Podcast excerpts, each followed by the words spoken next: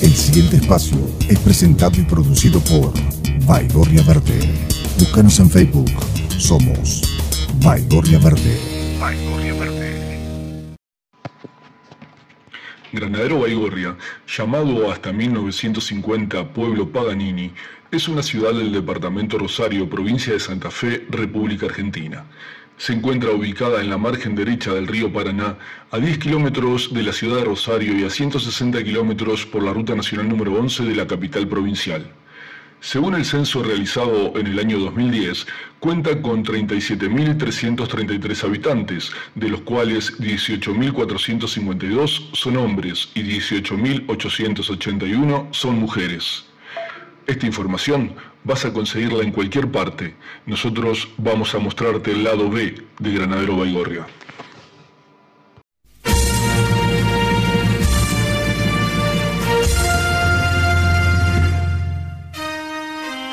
Artículo 41. Constitución Argentina. Todos los habitantes gozan del derecho a un ambiente sano, equilibrado, apto para el desarrollo humano y para que las actividades productivas satisfagan las necesidades presentes sin comprometer la de las generaciones futuras y tienen el deber de preservarlo. El daño ambiental generará prioritariamente la obligación de recomponer según lo establezca la ley. Las autoridades proveerán a la protección de este derecho, a la utilización racional de los recursos naturales, a la preservación del patrimonio natural y cultural y de la diversidad biológica y a la información y educación ambientales. Corresponde a la Nación dictar las normas que contengan los presupuestos mínimos de protección y a las provincias las necesarias para complementarlas, sin que aquellas alteren las jurisdicciones locales. Se prohíbe el ingreso al territorio nacional de residuos actual o potencialmente peligrosos y de los radiactivos.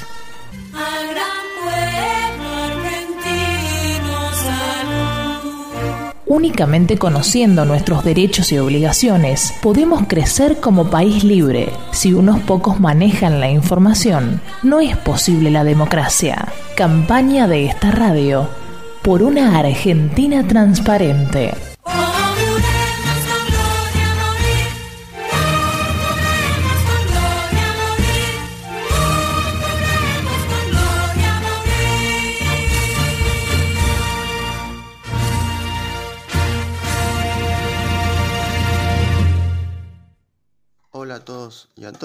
Yo soy Edwin Leonel Siebenrock, soy estudiante de la Universidad Nacional de Rosario, de la Facultad de Derecho, además soy miembro de la ONG Baigorria Verde y miembro del Centro de Estudio e Investigación de los Derechos Humanos Juan Carlos Gardela, en el cual estoy coordinando la sección Derecho Ambiental.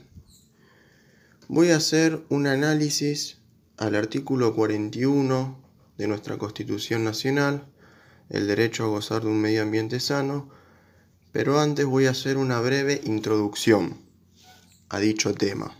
Este artículo básicamente nos habla de que todos los habitantes tenemos el derecho a gozar de un medio ambiente sano y que también tenemos el deber de preservarlo tanto para las generaciones presentes como para las generaciones futuras. Los derechos que se contemplan en este artículo también se los llama como derechos de tercera generación. En los derechos humanos, eh, los derechos humanos se clasifican en tres generaciones.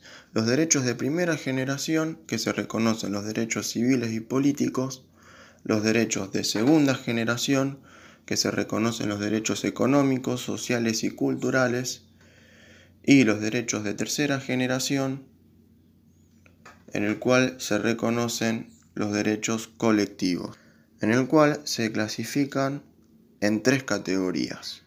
Los que protegen al medio ambiente, que bueno, se encuentran contemplados en nuestra Carta Magna o Constitución Nacional en el artículo 41, los que protegen al usuario y consumidor, que se encuentra en el artículo 42 y los que protegen al patrimonio cultural e histórico. Las tres categorías que acabo de enumerar, que se encuentran en los derechos de tercera generación, se incluyen en nuestra Constitución Nacional a partir de la reforma de 1994, los llamados los nuevos derechos y garantías. En la próxima semana vamos a analizar y a desglosar algunos de los conceptos vertidos en este artículo 41 de la Constitución Nacional. Saludos a todos y a todas y sigan a Baigorria Verde en Facebook, Twitter e Instagram.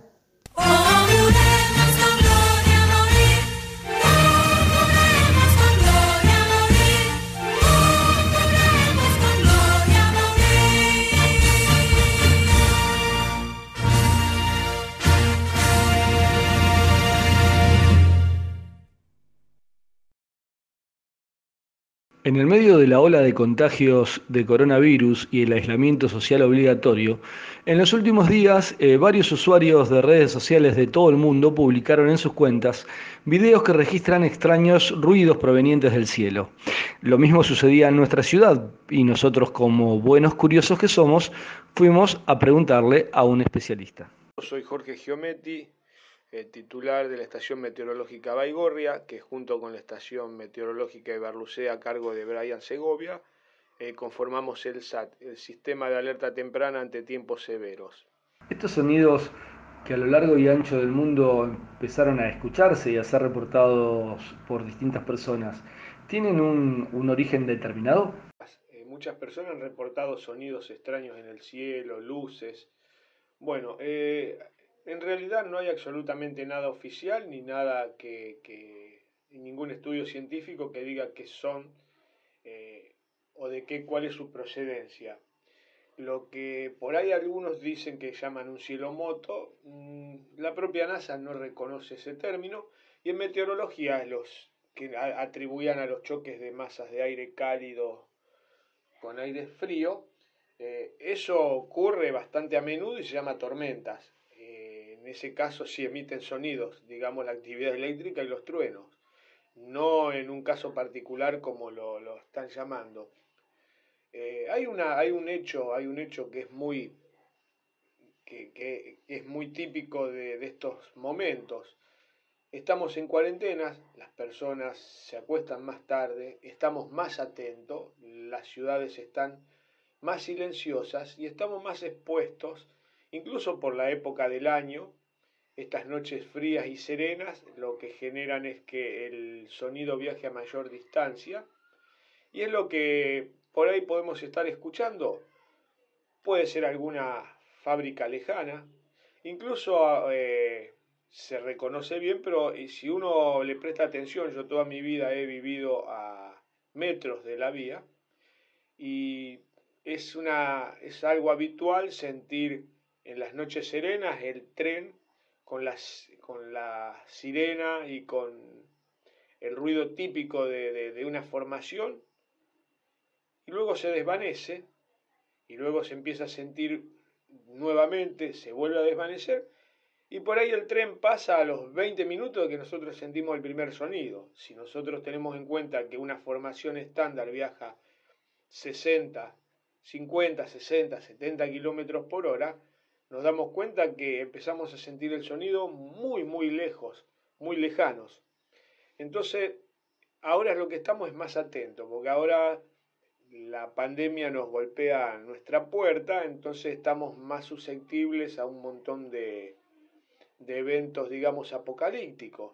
No solamente se percibieron sonidos extraños o poco habituales provenientes del cielo, sino que también se pudieron observar eh, fenómenos lumínicos, luces raras en el cielo. Hoy se hablaron de las, de las luces extrañas. Sí, están circulando unas luces, son satélites de una empresa llamada SpaceX, que el CEO es eh, Elon Musk, el de Tesla. Se llaman Starlink y son una constelación de unos 20.000 satélites que van a transmitir y recibir internet de banda ancha a muy bajo costo, eh, tratando de, brindar acceso a, todo el mundo a una red, digamos, global. por ejemplo, el 18 de marzo se largaron 60 y ahora en abril eh, quizás lo que se vio fueron el lanzamiento que hubo el otro día, que lanzaron 60 satélites más y ahora está preparado dentro de este propio mes de abril otros 60 más. Así que es muy probable que las luces, ese tren del cielo, son los satélites Starlink eh, desplegándose. Muchas personas relacionan estos sonidos eh, con las eh, trompetas del apocalipsis. ¿Qué te parece? Como hoy hablaba con vos, Marcelo, el tema del apocalipsis, hay un montón de personas en el mundo que hace rato que le están tocando las trompetas del apocalipsis, personas olvidadas, pueblos olvidados que tienen hambre, eh, falta de agua potable, eh, así que bueno, lo que pasa es que ahora estamos más susceptibles porque nos golpea a nosotros y eso es lo que nos pone más atento a todas estas cosas. En el último año, eh, las antenas para telefonía móvil en nuestra ciudad fueron un tema bastante sensible para casi todos los habitantes de Granadero Baigorria. ¿Te parece que las antenas juegan un papel importante o relativamente importante en, estos sonidos extraños que escuchamos desde el cielo? El tema de las antenas eh, no, no está comprobado, sí está comprobado que son bastante nocivas por la potencia que irradian. Y no, no sabría si, si, si es posible. Está dentro de las posibilidades, porque también la radiofrecuencia, eh, todo funciona radiofrecuencia, incluso este medio de comunicación, internet, todo es radiofrecuencia eh, y todo nos está atravesando. Eh, podría ser que a lo mejor algún tipo de, de radiofrecuencia en especial se induzca en algún medio metálico o en la atmósfera y pueda, pueda generar algún sonido. No sabría decir si es este el caso, si sucede o no sucede. Incluso nuestro planeta Tierra es un gran motor de inducción electromagnético, eh, con un núcleo de hierro y ondas electromagnéticas que nos mantienen en movimiento.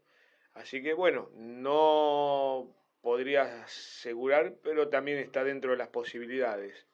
A lo mismo, las antenas son bastante perjudiciales porque están muy concentrados, mucha alta potencia, en, irradiando desde un solo lugar, en vez de utilizar como se utiliza en montones de otros lugares, eh, muchas antenas irradiando muy poca potencia, que lo que hace que los mosaicos de esa celda que se usa para comunicación en celular sean mucho más chicas y con menos perjuicio. Ahora después no sabría si podría estar atribuido a eso, pero bueno, lo podríamos sumar a una de las posibilidades, ya que no hay ningún estudio científico que no explique ni una cosa ni la otra. Jorge, sería importante antes de terminar la charla que hagas una reflexión final sobre este tema que se volvió tan importante para muchas personas en el mundo y para varios en nuestra ciudad, por supuesto. Realmente no, no hay ningún, vuelvo a repetir, sobre los sonidos en la noche no hay ninguna, ningún estudio científico que pueda decir, hay un montón de suposiciones, incluso en diarios y portales de internet muy importantes que han dicho cualquier barbaridad, como el de choques de masa de aire cálido y frío, que en meteorología lo llamamos tormenta. Eso es perfectamente eh, reconocido. Eh, luego también puede ser atribuido, eh, hemos tenido bastante actividad sísmica en el noroeste argentino, de baja magnitud, pero eso también puede hacer una resonancia que se pueda escuchar todo el día, pero en la noche, como vuelvo a repetir, en el silencio de la noche, en la tranquilidad de la noche, se exacerba más. después, bueno, no hay mucho más que eso. Hay que tener cuidado con los con los con todos estos avisos apocalípticos y todo porque eh, hay un montón de cosas que un montón de personas vuelvo a repetir que están en ese apocalipsis y por un montón de otras situaciones. Incluso hay un montón de, de situaciones que con un plato de comida y una vacuna y llevándole agua potable lo sacaríamos de ese apocalipsis. Así que lo que pasa es que nos golpea la puerta. Bueno, lo que vamos a tener que hacer ahora es cerrar la puerta, quedarnos en casa y esperar que esto pase, estar atento a las recomendaciones, tener mucho cuidado y no sumarse a toda esta locura paranoica que lo que hace es generar más desesperanza, más desesperación y que podamos... Te agradecemos mucho el contacto, quedamos a disposición para lo que vos eh, requieras o quieras comunicar y seguramente te vamos a estar molestando en un futuro cercano porque es muy interesante tener eh, estas charlas con vos. Muchas gracias. Un fuerte saludo a vos Marcelo, a toda la, la audiencia y bueno, y a quedarse en casa, a cuidarse que es la mejor vacuna.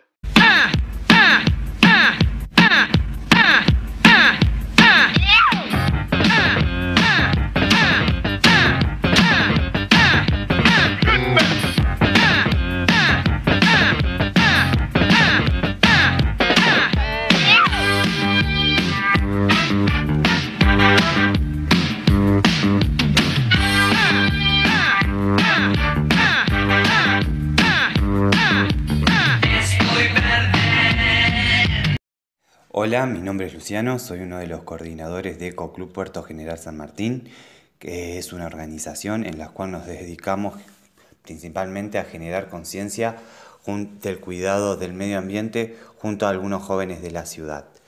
Hoy el coronavirus no nos permite hacer nuestras actividades normalmente en la calle, por eso, en todas nuestras redes sociales estamos impulsando lo que es la eco cuarentena, realizar algunas actividades en casa comprometiéndonos a cuidar el medio ambiente. La primera semana estuvimos enseñando cómo se deben separar nuestros residuos en reciclables y no reciclables que quedaron guardados en nuestras historias en las redes sociales. La semana pasada, dentro de lo que es el mes del compo, estuvimos promoviendo que la gente empiece a compostar sus residuos de la forma que les sea más sencilla. Todas las técnicas y formas se pueden encontrar en los diferentes videos que se encuentran en YouTube disponible para la gente. Y esta semana vamos a estar promoviendo el descacharrado de las casas. Hoy estamos muy enfocados en lo que es esta, esta grave pandemia, pero no debemos perderle pisada a lo que es el dengue, el zika y el chikungunya. Por eso promovemos que esta semana o durante esta semana estemos limpiando nuestros patios, sacando tarros, arreglando macetas para que no se genere ningún criadero de mosquitos.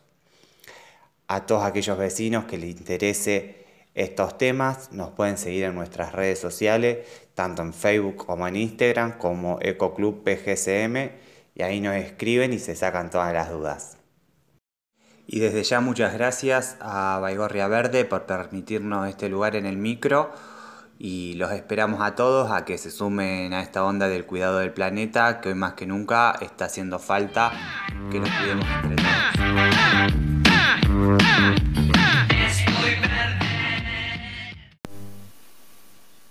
Ana María Yuba nació en Buenos Aires en 1951 es autora de poemas, novelas, cuentos, cuentos infantiles y microrelatos, género con el que obtuvo reconocimiento internacional.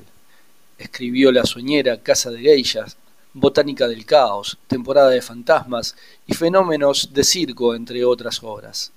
Hoy, para los seguidores de Baigorria Verde, nos envía el siguiente material. Queridos amigos de Baigorria Verde, soy Ana María Shua y les voy a leer un texto verde de mi libro Botánica del Caos. Es un microrelato. Se llama Amores entre Guardián y Casuarina. Es verde por, botánico, eh, no, no por otras razones. Plaza pública. Guardián enamorado de Casuarina. Secretamente, incluso para sí mismo. Recorte del presupuesto municipal guardián trasladado a tareas de oficina. Casuarina languidece, guardián languidece. Patéticos encuentros nocturnos. Con el correr de los días, Casuarina transformada en palo borracho. Murmuraciones en el barrio. Una noche, trágico parto prematuro. Vástago discretamente enterrado. Previsible crecimiento in situ de una planta desclasada y rebelde que se niega a permanecer atada a sus raíces, pero tampoco quiere estudiar y bebe desordenadamente cerveza sentada en el cordón de la vereda. Muchas gracias.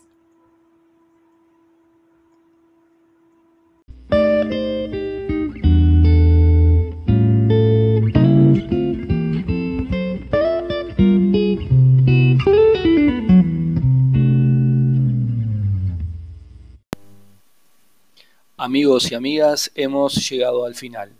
Recuerden que todos los sábados a partir de las 10, gracias a la invitación de Match Medios, pueden escuchar nuestro micro en RGB.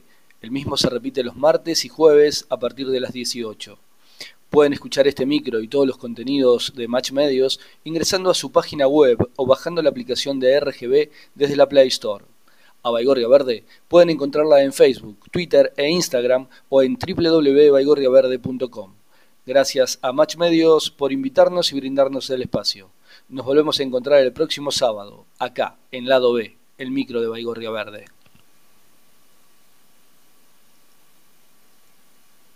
Así pasó.